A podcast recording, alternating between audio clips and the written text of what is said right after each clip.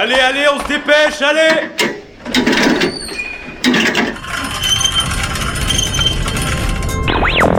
Vie étudiante et associative, c'est la grande voile politique, société, Mais y a pas de voile, abruti culture Immersion dans 10 secondes et même du sport. Four forward. Four forward. Tout le monde est à son poste? Du lundi au jeudi, le sous-marin, la quasi quotidienne d'infos de Radio Campus Angers. Bonsoir à toutes et à tous et bienvenue dans une nouvelle émission du sous-marin. On est reparti pour une heure d'actualité locale ensemble et au programme ce soir dans un premier temps c'est euh, Clémence qui accueille Poy et Annelise de la boîte à mots, une association qui propose des ateliers d'écriture de lettres dans les écoles et les collèges. Comme chaque année ils sont à la recherche de bénévoles, vous en saurez plus dans quelques instants. Et dans une partie, une deuxième partie d'émission c'est Léo qui accueillera Marion Roduro, chargée de mission responsabilité sociétale et environnementale au Crous Nantes Pays de la Loire. Elle viendra nous parler de la garantie Mon Resto Responsable qui est renouvelée pour le restaurant universitaire en juin Embrasse Croisa. Ça sera donc pour la deuxième partie de cette émission.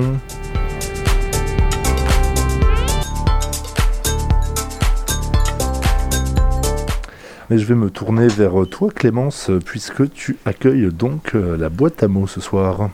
Munis d'une boîte aux lettres colorée, factrices et facteurs visitent les écoles angevines pour récupérer le courrier des enfants. Depuis 2015, l'association La Boîte à mots transmet ses lettres à des bénévoles répondants. Sur le papier, les plus jeunes confient leurs secrets, passions et leurs questions. Avec bienveillance et sous les pseudos de Léa ou Tom, les bénévoles leur répondent. Ce soir, on accueille Anne-Lise et Poy. Bienvenue dans le sous-marin. Merci. Merci. Donc toi, Anne-Lise, tu es coordinatrice de l'association La Boîte à mots sur Angers. Je précise parce qu'il y a une antenne qui existe à Lille depuis 2000. Et toi, Poy, tu as été euh, bénévole répondeur, donc tu as endo- endossé le, le rôle de Tom. Et maintenant, tu es facteur, c'est-à-dire que tu viens récupérer le courrier et animer l'atelier d'écriture auprès des enfants. C'est très intéressant parce que du coup, on va vraiment avoir les deux facettes de cette possibilité euh, en tant que bénévole. Donc, euh, on vous a, euh, toi, Annelise, on t'a déjà reçu dans le sous-marin l'année dernière. C'est Manon qui t'avait accueilli. Et on a aussi suivi les bénévoles avec notre podcast Murmure, donc une immersion que vous pouvez retrouver sur le site murmure, murmure au on revient à nos. Alors, tous les deux, vous venez nous parler de la cinquième rentrée de l'association. Dans quelles écoles vous allez intervenir cette année? Et cette année, on repart euh, pas mal dans le quartier des Justices, où on est là depuis déjà quelques temps, euh, notamment euh, au collège Félix Landreau et au collège Saint-Augustin. Mais il y a aussi une nouveauté, c'est-à-dire qu'on a noué un partenariat à mon plaisir au sein du lycée Henri Dunant avec une classe qui accueille des jeunes migrants. Ok. Je, me tourne, vers toi, Poy. Quand tu fais une animation d'atelier d'écriture, comment est-ce que ça se passe?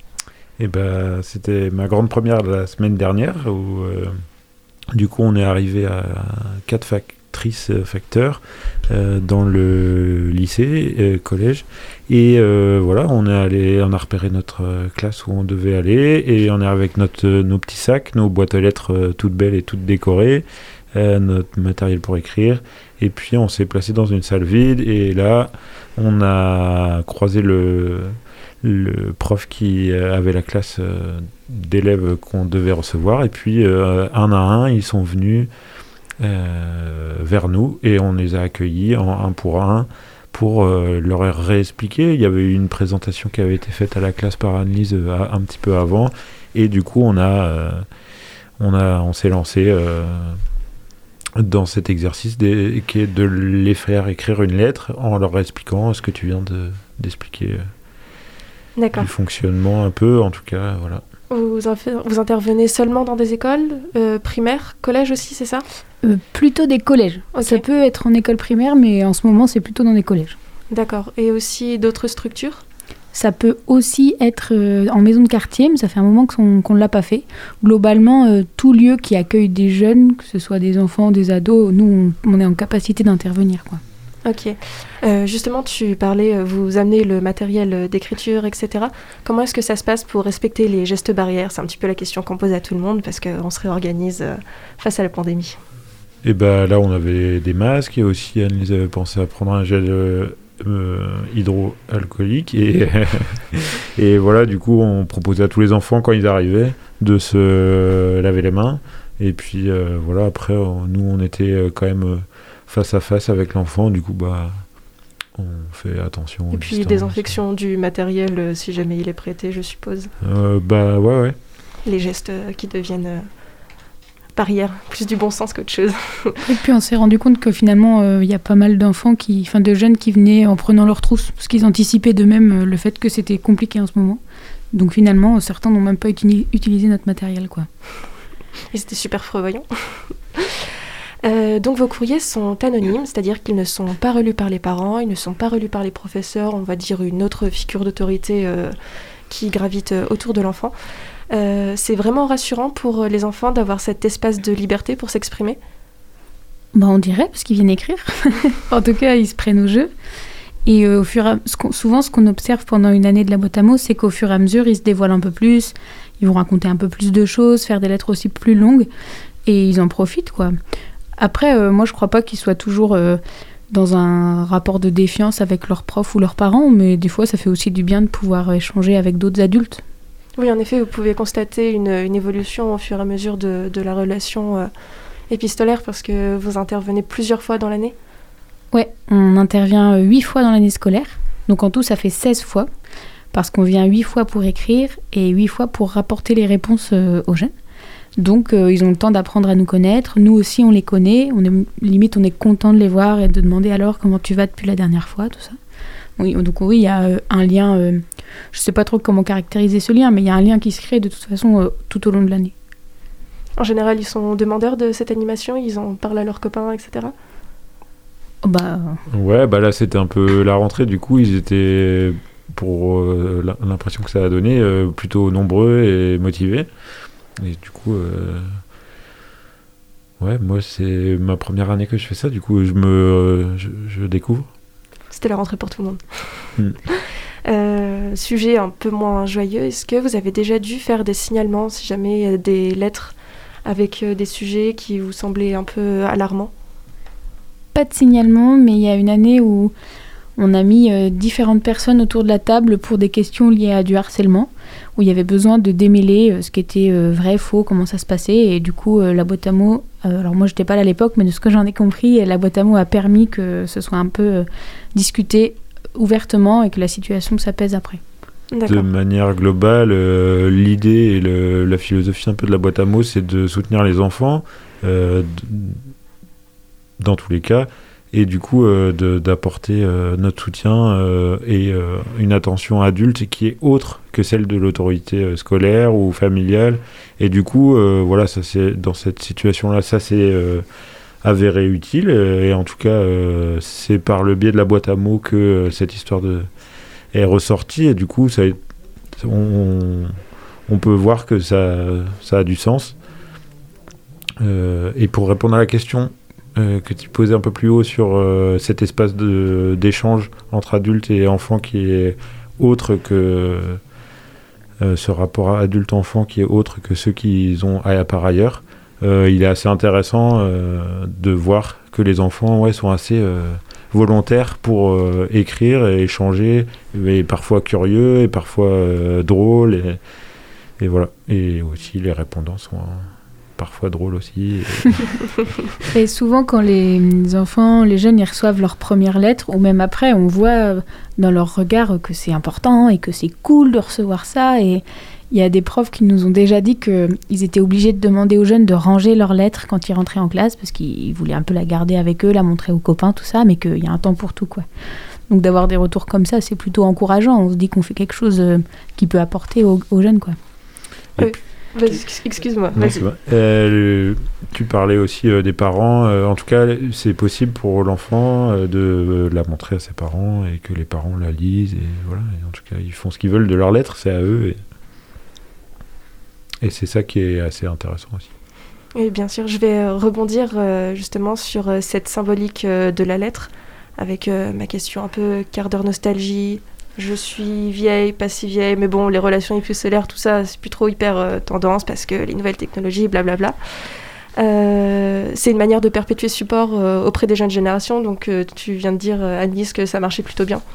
Ouais, et en fait, on se rend, on se rend compte que écrire une lettre, c'est pas comme quand on répond à un texto vite fait ou qu'on envoie un message sur WhatsApp et tout et compagnie. La personne, pour écrire une lettre, elle a pris le temps, quoi. Déjà, elle a, elle a attendu de recevoir la lettre du jeune, elle l'a lue, elle a pris un papier, un stylo, etc. Voire des fois, ils font même des brouillons, tout ça. Et je pense que cette valeur-là de l'investissement de la personne, les jeunes, ils en sont bien conscients. Et ils sont bien conscients que c'est quand même différent que de communiquer euh, rapidement en instantané, quoi. Est-ce que vous avez de belles expériences à rapporter, des lettres, des sujets qui ont été marquants?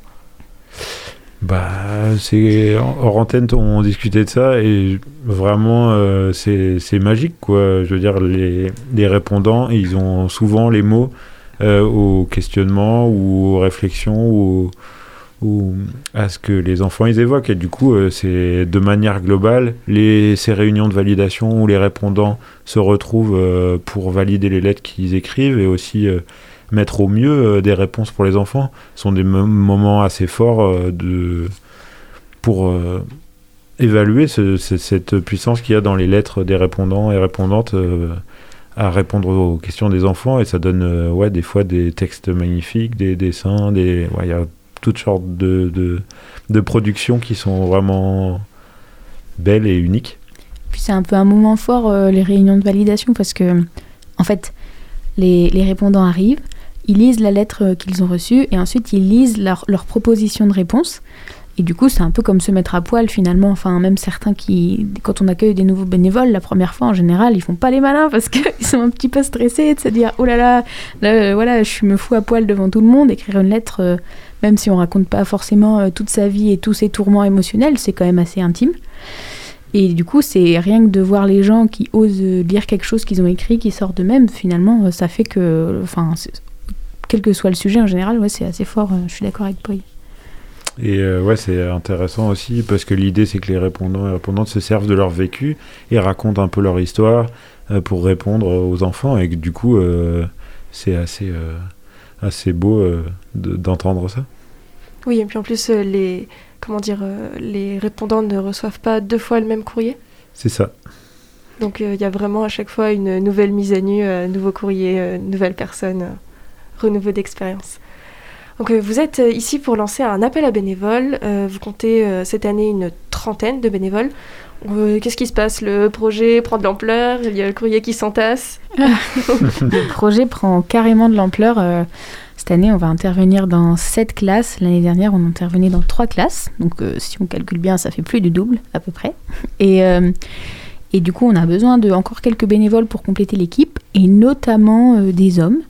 Parce qu'on se rend compte qu'on a beaucoup de femmes dans nos bénévoles, ce qui est très bien. Elles font très bien euh, leur mission de bénévole, mais euh, dans la mesure où on propose aux jeunes d'écrire à Tom ou à Léa, ce serait bien qu'on ait un peu plus de Tom pour pouvoir euh, bah, répondre, tout simplement.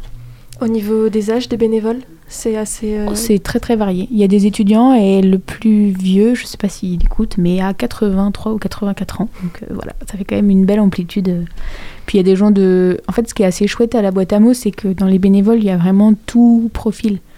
Il y a des, ouais, des étudiants, des gens qui bossent dans différents milieux professionnels, euh, des retraités. Enfin, ça se croise. Il y a des gens qui se, ouais, qui se croisent alors que peut-être autrement dans la vie, ils n'auraient pas eu l'occasion de se rencontrer. Donc euh, si on veut rejoindre l'association, comment ça se passe? Quels engagements on doit avoir? Oui, alors quand on est répondant, on s'engage euh, à recevoir euh, huit fois par an une lettre à son domicile, à y répondre et à venir aux huit réunions de validation des lettres qui correspondent à, chaque cycle d'intervention. Les dates sont calées dans l'année, donc c'est assez facile d'anticiper un petit peu euh, quand est-ce qu'on a besoin d'être dispo pour l'assaut. Et si vraiment une fois il y a un moment où on peut pas être là, bah, c'est aussi souple. En fait, on peut aussi prévenir et dire euh, ce coup-ci, euh, comptez pas sur moi, et puis voilà. Mais c'est pas c'est pas un très très gros engagement. Ok. Donc euh, comment est-ce qu'on rejoint l'asso Pour vous contacter, on vous retrouve où? Eh bien, en cherchant euh, la boîte à mots 49 sur Internet, on tombe euh, sur euh, soit la page Facebook ou euh, le site de l'asso. Et puis, il y a tous les, tous les coordonnées, euh, toutes les coordonnées disponibles et vous trouverez euh, quelqu'un pour vous répondre au bout du mail ou au bout du fil. Téléphone ou mail et euh, aussi et c'est possible de venir à une réunion de validation pour voir comment ça se passe. Euh, on accueille, euh, bah, c'est bien d'être prévenu, mais en tout cas c'est possible de venir voir comment ça se passe une réunion de validation euh, dans l'année quoi. Eh ben merci beaucoup, Paul et Annelise, euh, donc euh, de la boîte à mots. Et puis. euh, Bah, merci à toi Clémence pour cette euh, interview. On se retrouve quant à nous dans quelques instants. Ça sera après Stab et le titre Envie. Vous l'entendez régulièrement en ce moment, mais que voulez-vous? On l'aime bien. À tout de suite. Merci Radio Campus. Merci.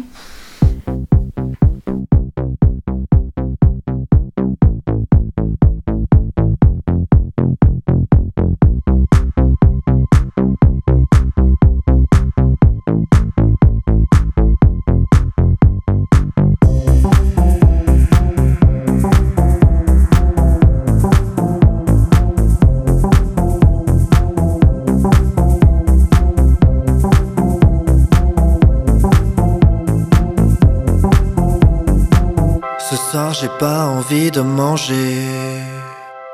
J'ai juste envie de prendre l'air. Y a plein de lumières colorées pour me tenter. J'ai qu'une envie c'est boire et fumer le calumet. J'ai envie de plonger à jeun Prendre un bain de minuit avec Billy. Les dîners entre amis c'est chiant. J'ai pas envie de m'enterrer dans ta cuisine Ni dans ton restaurant je veux crapahuter sur le sein et chahuter avec tous mes seins. Hein, c'est qu'il est plus bobo, ouais, c'est qu'il est plus zinzin. Ce soir j'ai pas envie de manger. J'ai juste envie de grimper sur le bar. J'ai pas envie de me faire chier à regarder la télé. Tant pis si demain je me lève dans le mal. Je suis dans la rue piétonne, je suis dans ta résidence. Et je traîne dans le même bar depuis que j'ai 18 ans. C'est peut-être pour ça que je suis le plus vieux dans ce bar. Bien sûr qu'ici je suis le plus mauvais danseur, mais c'est toujours moi qui brûle le plancher. Je donne envie de danser à ceux qui savent pas danser. Et je traîne qu'avec des intermittents. On est les rois d'une ville de quelques mille habitants. Je suis un trop gros poisson rouge qui s'est noyé dans une petite mare. Comme une goutte de tabasco dans un shoot de vodka, menthe, pastille, giffard. Ce soir j'ai J'ai juste envie de grimper sur le bar. J'ai pas envie de me faire chier à regarder la télé. Tant pis si demain je me lève dans le mal. Il fait trop chaud, on est trop beau. Avec mes bros, on écrase tout. Même si c'est faux, c'est ce qui nous sauve. Ma vie s'en fout, c'est trop triste. Il fait trop chaud, on est trop beau. Avec mes bros, on écrase tout.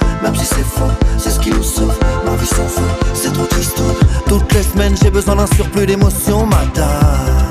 Pour me prouver que cette vie mérite quand même un peu d'attention. C'est comme ça que je trouve l'inspiration, madame. Y'a quand je me réveille triste que j'arrive à faire de jolies chansons. Ce soir j'ai pas envie de manger. J'ai juste envie de grimper sur le bar.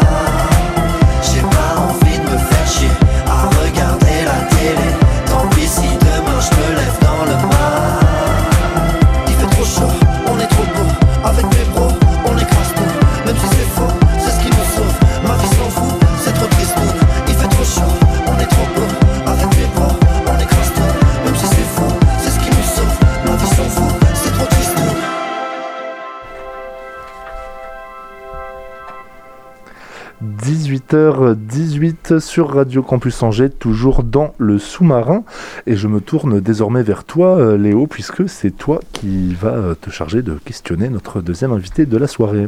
Merci Thibaut, bonsoir à toutes et tous. Donc on reçoit ce soir dans le sous-marin Marion Redureau, chargée de mission responsabilité sociétale environnementale au Crous Nantes, Pays de la Loire. Et donc au menu, une discussion autour de la garantie Mon Resto Responsable, dans laquelle s'est engagé le resto universitaire Ambroise Croizat, situé rue Amsler dans le quartier du Saint-Serge à Angers. Alors, petit point vocabulaire, la garantie Mon Resto Responsable, c'est un projet qui est né à la Fondation pour la Nature et l'Homme, créé par Nicolas Hulot, et elle travaille en partenariat avec des élus, restaurateurs, producteurs locaux, pour répondre, aux, problématiques du secteur de la, de la restauration collective, gaspillage, produits sans pesticides et travail main dans la main avec les producteurs du coin. Alors, le restaurant a ouvert en 2016 et deux ans seulement après son ouverture, en 2018, la démarche pour décrocher la garantie Mon Resto Responsable est en route. Qu'est-ce qui vous a poussé à entreprendre cette démarche? Bah, évidemment, c'était d'avoir un, projet d'établissement, de pouvoir euh, fédérer les personnels autour de valeurs éco-responsables et d'apporter euh, aussi un maillage territorial, puisque grâce à cette garantie, on a pu se rapprocher d'autres établissements comme le CHU d'Angers ou Papillote et compagnie, la cuisine centrale angevine. Donc une façon finalement d'asseoir euh, une politique plus durable et en plus de fédérer autour de, de ce projet en fait. D'accord. Alors, au Resto U euh, Ambroise Croizat, donc, la garantie se concrétise dans quatre actions l'assiette responsable, les éco-gestes, le bien-être des convives et l'engagement social et territorial. Est-ce que tu peux nous présenter un petit peu plus en détail en quoi consistent ces actions? Oui, en premier lieu, l'assiette responsable. Alors, ça a consisté, euh, par exemple, à diminuer le sucre ajouté dans les desserts faits maison, à développer une offre de jus de fruits et légumes frais qui va être proposée à l'automne prochain dans le restaurant, à proposer une offre végétarienne euh, euh, finalement quotidienne de qualité, et euh, ça se traînera à cela. Et passer à 20% de produits bleu qui sont des produits, et développer surtout les produits de qualité durable. Euh, voilà. Et pour ce qui est des éco-gestes, développer par exemple l'utilisation de produits euh, éco-responsables, produits d'entretien, je parle, éco-responsables. Utiliser des packaging euh, en fécule de maïs, diminuer finalement l'impact environnemental de nos emballages servis. Et euh, l'autre chose, le bien-être, ça consistait à aménager par exemple les extérieurs du restaurant en proposant des tables récemment installées aux abords du restaurant. Je donne des exemples, voilà. Bien sûr. Mm.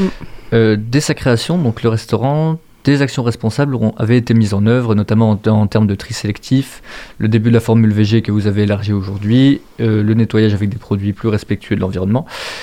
Et euh, quels étaient les points donc, qui ont demandé le plus de corrections pour répondre aux exigences de la garantie? Alors, bah écoutez, euh, évidemment la cuisine, puisque c'est euh, effectivement, par exemple, diminuer le sucre, euh, comme ça, ça paraît simple, mais il faut refaire des recettes, les goûter, qu'elles soient, qu'elles aient une valeur gustative et diététique intéressante. Donc, ça demande du travail, puis de réadapter aussi les pratiques, parce que malgré tout, on est dans une culture gastronomique française, où bah, un gâteau sans beurre ou sans sucre avec moins de sucre, bah, c'est pas un gâteau. Mais si, en fait, voilà. Donc ça demande une formation, un accompagnement des pour convaincre en fait que c'est ça a vraiment un intérêt. Donc ça prend du temps de sensibiliser finalement les, personnels et puis qu'ils s'approprient eux-mêmes euh, les, fameux engagements. Parce que voilà, sur un papier c'est facile, mais dans la réalité il faut, il faut du temps pour que les gens et les personnels en particulier s'approprient euh, toutes ces nouvelles recettes. Mais, mais finalement ça a fait son chemin. Et, et aujourd'hui, autant au début, il y a deux ans, l'offre végétarienne par exemple, mais qu'est-ce que c'est que végétarien? Il n'y a pas de végétarien, mais c'est quoi la cuisine végétarienne? Enfin des questions toutes simples. Mais au final, au bout de deux ans, tout le monde euh, pense que la cuisine végétarienne est importante et même les personnels mangent végétarien maintenant. Donc en fait, y y a on s'aperçoit qu'on n'a pas besoin d'être végétarien pour connaître la cuisine végétarienne. Et puis tout le monde aujourd'hui est convaincu par, par cela. Enfin, l'équipe, je parle, Et en une, place. Une fois ces pistes d'amélioration donc dégagées, une séance publique d'engagement a été euh, organisée. C'est un petit peu le, le protocole pour euh, décrocher la garantie. Donc, elle, euh, elle réunissait des convives, des élus, des acteurs locaux pour présenter la démarche. Comment le projet a-t-il été euh, accueilli par les différentes personnes qui étaient présentes lors de cette, euh, de cette séance publique? Donc là, c'était il y a deux ans. Là, on a une prochaine séance dans deux jours qui va permettre de renouveler cette garantie. Vous parlez de la séance publique d'origine, c'est Oui, ça, il y a deux ans ça, oui. Comment elle a été, elle a été perçue? Bah, euh, J'ai envie de dire positivement, à partir du moment où on s'engage vers quelque chose de meilleur. Euh, ça réunit un peu tout le monde, les partenaires. Après, c'est les intentions sont là, puis après, c'est les engagements sur le terrain, comment ils sont mis en œuvre, qui sont importants. Mais oui, globalement, ça a été reçu positivement. Peut-être pas assez connu euh, des étudiants, malheureusement, parce que cette séance, voilà, c'était un événement à un instant donné. Et après, ben, en fait, c'est ça qu'on souhaite aussi euh, s'engager pour euh, 2022, c'est de, de mieux communiquer nos engagements auprès des étudiants, voilà, qui connaissent peut-être pas tous euh, d'où ma venue ici. D'accord. Mm. Et est-ce que la Fondation vous a aidé un petit peu dans vos démarches ou vous avez vraiment été en autonomie dès le début euh On a été en relative autonomie, mais soutenu par la Fondation à travers, par exemple, des mises en relation d'autres acteurs du territoire, puisqu'on est euh, nombreux à avoir euh, euh, suivi cette garantie. Donc, de ce fait, on s'est rapproché d'autres acteurs. Je vous parlais tout à l'heure du CHU d'Angers, mais aussi ben, de la cuisine centrale angevine, de qui on s'est rapproché pour pouvoir construire et partager nos, nos expériences de terrain, en fait, pour mettre en œuvre tous ces projets. D'accord. Euh, je vais revenir, si, tu veux bien, sur euh, l'assiette responsable, donc qui est l'aménagement de la terrasse pour le bien-être des convives. Comment est-ce que ces, transformations, donc tant dans l'assiette qu'au niveau de, de l'accueil des convives dans le restaurant, comment est-ce que tout ça a été perçu au début? Est-ce que ça a été bien reçu? Est-ce qu'il y a eu des surprises ou, euh, Bah, écoutez, de toute façon, dans, dans les objectifs qu'on s'était fixés, euh, le moins de sucre, euh, c'est toujours des desserts faits maison avec euh, une valeur gustative assez intéressante. Donc en fait, c'est toujours gourmand et ça plaît dans l'assiette. Le succès est le même, selon moi, et pour l'avoir vu en, réel. Pour ce qui est de l'offre végétarienne, eh bien, en fait, le, on n'a pas besoin d'être végétarien aujourd'hui pour manger végétarien. C'est ça, en fait. Et, et, et cette offre, elle s'adresse pas qu'aux végétariens, elle s'adresse à Hein, Voilà. Donc euh, globalement, j'ai envie de vous dire, à part le, fan de frites et de steak haché qui va être un petit peu refroidi par, euh, par l'assiette de lasagne, aux légumes, euh, mis à part ça, voilà, il n'y a pas trop de résistance. Je pense, enfin, je l'ai pas vu en tout cas. Je l'ai pas pour y être souvent dans ce restaurant. Je, je le vois pas. Et justement, donc on, parle de, des menus VG.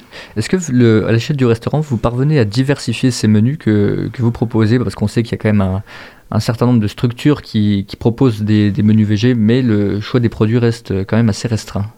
Alors, euh, sur l'offre végétarienne, il y a justement un, travail euh, important à faire sur l'introduction des protéines végétales. Euh, et là, voilà, ce serait, ce, serait, ce serait, selon moi, les engagements qu'on pourrait prendre. C'est-à-dire d'introduire, parce que voilà, il ne faut pas s'y limiter aux produits laitiers. Euh, aux pâtes, euh, voilà, aux, aux légumes, mais il y a aussi euh, les légumineuses qu'on appelle comme ça. Je vous ferai pas un petit cours, mais voilà, il y a, plein de choses à, discuter sur, euh, sur effectivement étendre le choix peut-être des recettes qu'on leur propose. Oui. Bien sûr. Euh, alors, restaurant, restauration collective et gaspillage sont souvent associés et à juste titre, puisqu'un un restaurant collectif de 500 couverts gaspille environ 1000 tonnes de nourriture par an en France.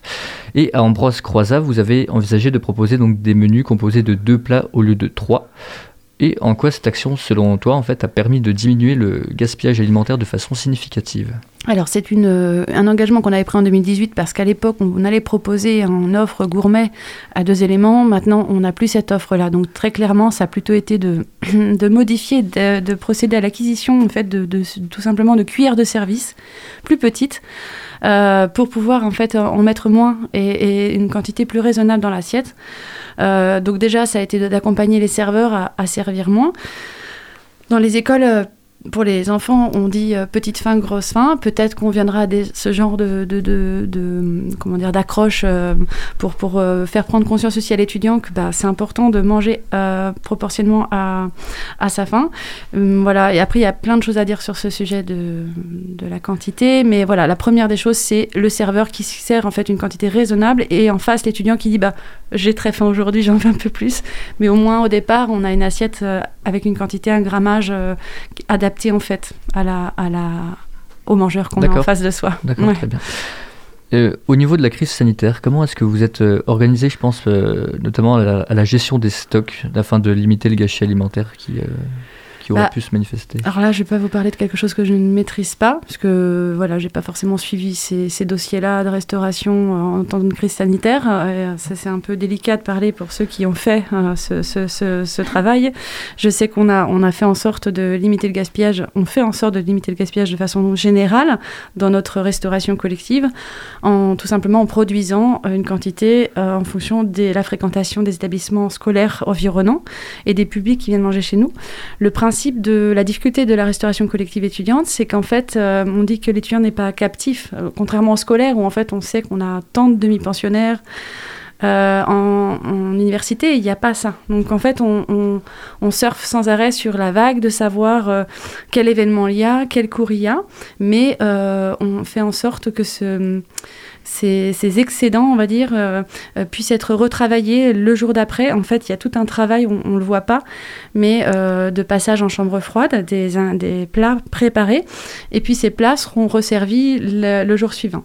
J'aurai un chef de cuisine avec moi à côté de moi, il, vous l'expliquerait mieux, mais voilà, en clair, c'est c'est pas jeté forcément. C'est pas parce que vous avez devant vous un plat qui est servi que forcément on jette tout ce qu'il y a devant, devant soi.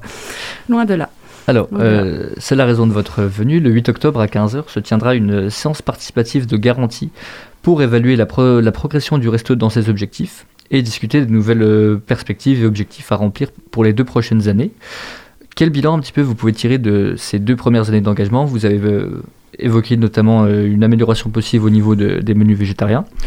Et euh, donc, quelles autres améliorations, euh, sur quelles améliorations vous tablez pour les, les deux prochaines années? Le gros chantier, c'est la lutte contre le gaspillage alimentaire, puisque euh, en fait, au-delà de traiter les biodéchets depuis deux années, on souhaite diminuer ce- cette quantité de déchets.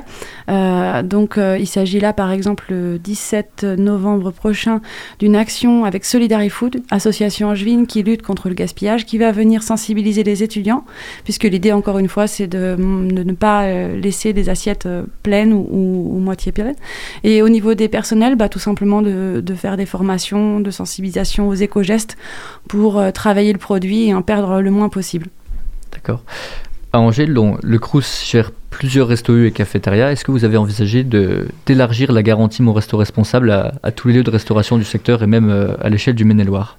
Euh, oui, c'est alors envisagé euh, à l'échelle de, la région. Nous sommes un établissement régional, donc effectivement euh, trois ou quatre autres villes. Il y a aussi Nantes, La Roche-sur-Yon, Laval et Le Mans. Et donc l'idéal, dans l'idéal, effectivement, ce serait que cette garantie puisse, voilà. Mais, moi personnellement, en tant que chargée de RSE, je ne parlerai pas au nom de la direction restauration, mais oui, l'intention évidemment d'aller sur une garantie sur un site donné, c'est de l'étendre aux autres. c'est voilà. Bien sûr, très bien. Bah écoutez, merci Marion. Et donc, à venir ce jeudi 8 octobre, euh, séance participative de garantie pour une nouvelle étape vers une restauration collective plus responsable. Et également, euh, Allez- 17 allez-y. novembre, je me permets, 17 novembre, Solidary Food intervient au restaurant universitaire Ambroise Croizat, donc il faudra venir le midi déjeuner pour pouvoir euh, voilà, comprendre euh, ce que c'est que le gaspillage et, et ce que ça représente pour un restaurant comme le nôtre et comment on peut œuvrer pour lutter contre. D'accord, donc une deuxième date à retenir. Exactement. Merci, Marion. Merci également à toi Léo. Nous on se retrouve dans quelques minutes pour euh, conclure cette émission. C'est juste après Mali Niale tiré de son euh, très bel album acoustique sorti au printemps dernier.